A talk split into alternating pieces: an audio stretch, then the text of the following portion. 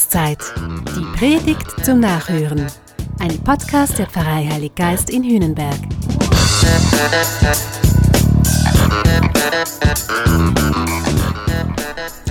So, heute wird es ein bisschen schwierig und komplex.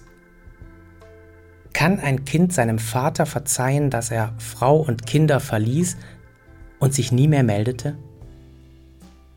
Kann der Schüler seinem angeblichen Freund vergeben, der ihn mit allzu persönlichen Fotos im Internet kompromittiert hat?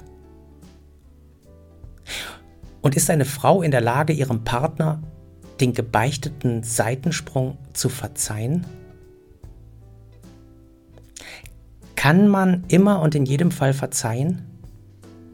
Ist es überhaupt sinnvoll und gut, dem anderen immer wieder eine neue Chance zu geben? Und wie bekomme ich meine Selbstachtung zurück? Indem ich hart bleibe und unversöhnlich? Oder indem ich Vergebung zuspreche? In der Philosophie werden diese Fragen immer mal wieder kontrovers diskutiert und durchaus sehr unterschiedlich beantwortet. Was aber sagt Jesus dazu? Im Evangelium an diesem Sonntag fühlt Petrus bei Jesus diesbezüglich mal vor. Jesus, wie oft muss ich meinem Bruder vergeben, wenn er gegen mich sündigt? Bis zu siebenmal? Und Jesus antwortet, ich sage dir nicht bis zu siebenmal, sondern bis zu siebzig mal siebenmal. Diese Zahlenspielerei muss ich vielleicht zuerst einmal erklären. Keine Angst, es geht nicht um Mathematik, es geht um Symbolik. Die sieben ist die Zahl der Fülle, auch im religiösen Zusammenhang. So wurde beispielsweise die Stadt Rom auf sieben Hügel erbaut. Die Welt ist in sieben Tagen erschaffen worden. Der jüdische Sabbat ist am siebten Tag der Woche. Im Matthäusevangelium erzählt Jesus sieben Gleichnisse. Im Johannesevangelium wirkt er sieben Wunder. Das Vaterunser besteht aus sieben Bitten und die Kirche kennt sieben Sakramente. Die Frage des Petrus ist also tendenziös, einseitig gefärbt. Muss ich wirklich unendlich oft verzeihen? Jesus steigt auf das Spiel ein. Er potenziert das unendlich quasi noch einmal um das Zehnfache.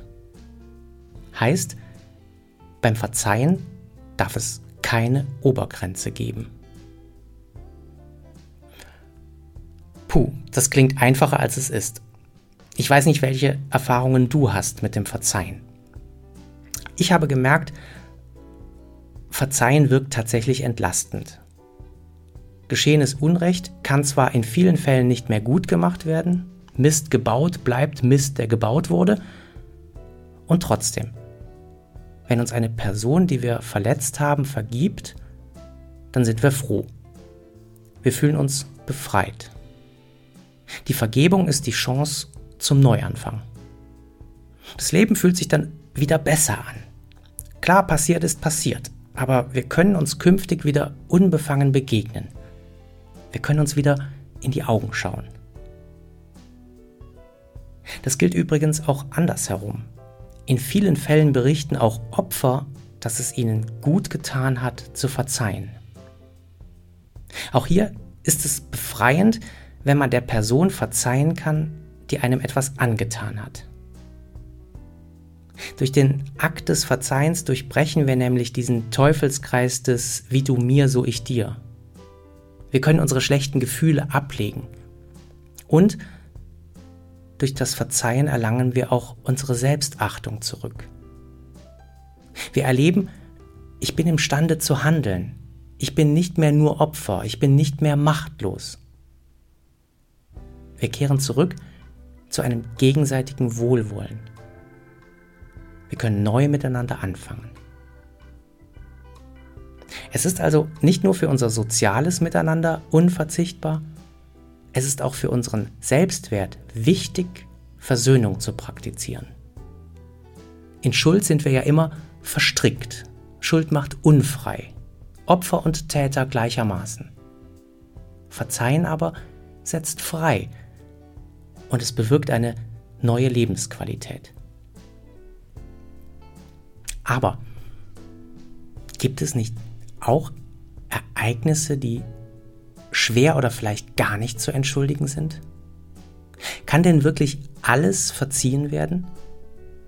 Das Massaker von Srebrenica, der Völkermord in Ruanda, allem voran wohl der Holocaust. Gibt es nicht Schuld, die so groß ist, so verworren und komplex, dass sie nie gesühnt ist und nie vergessen werden darf?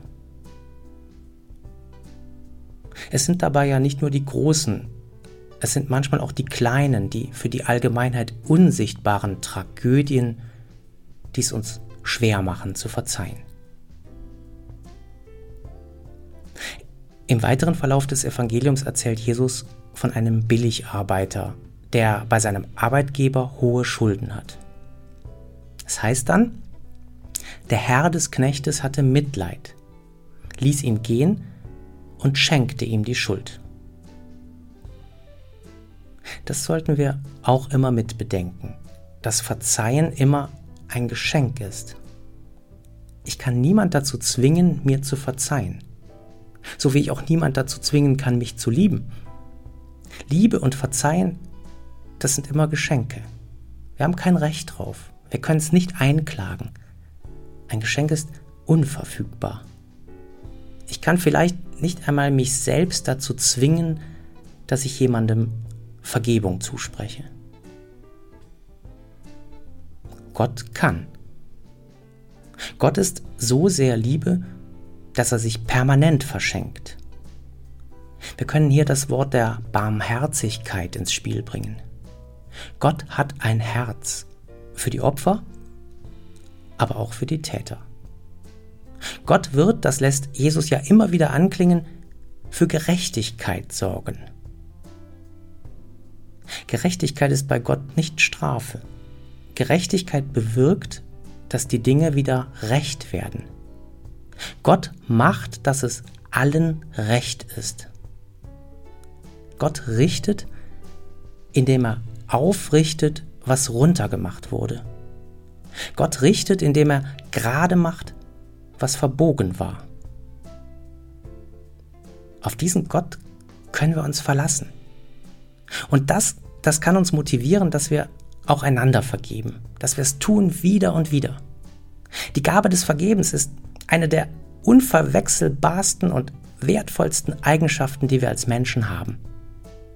Nutzen und kultivieren wir sie doch. Im Vater unser hat Jesus uns beten gelehrt, Gott vergib uns unsere Schuld, wie auch wir einander unsere Schuld vergeben. Vergebung, das ist also ein Basic unseres Glaubens. Und da, wo Vergebung nach menschlichem Ermessen schwer oder nicht möglich ist, da, da dürfen wir auf Gottes Erbarmen und auf seine Barmherzigkeit vertrauen. Gott können wir unsere Schuld übergeben. Denn Gott hat ein Herz. Gott hat Mitleid mit aller Schuld. Er nimmt das und er trägt das. Und er trägt damit uns alle. Das war Glaubenszeit. Die Predigt zum Nachhören. Ein Podcast der Pfarrei Heilig Geist in Hünenberg. Gesprochen von Christian Kelter. Idee und Konzeption Biesberg Media Group. Wir machen Medien.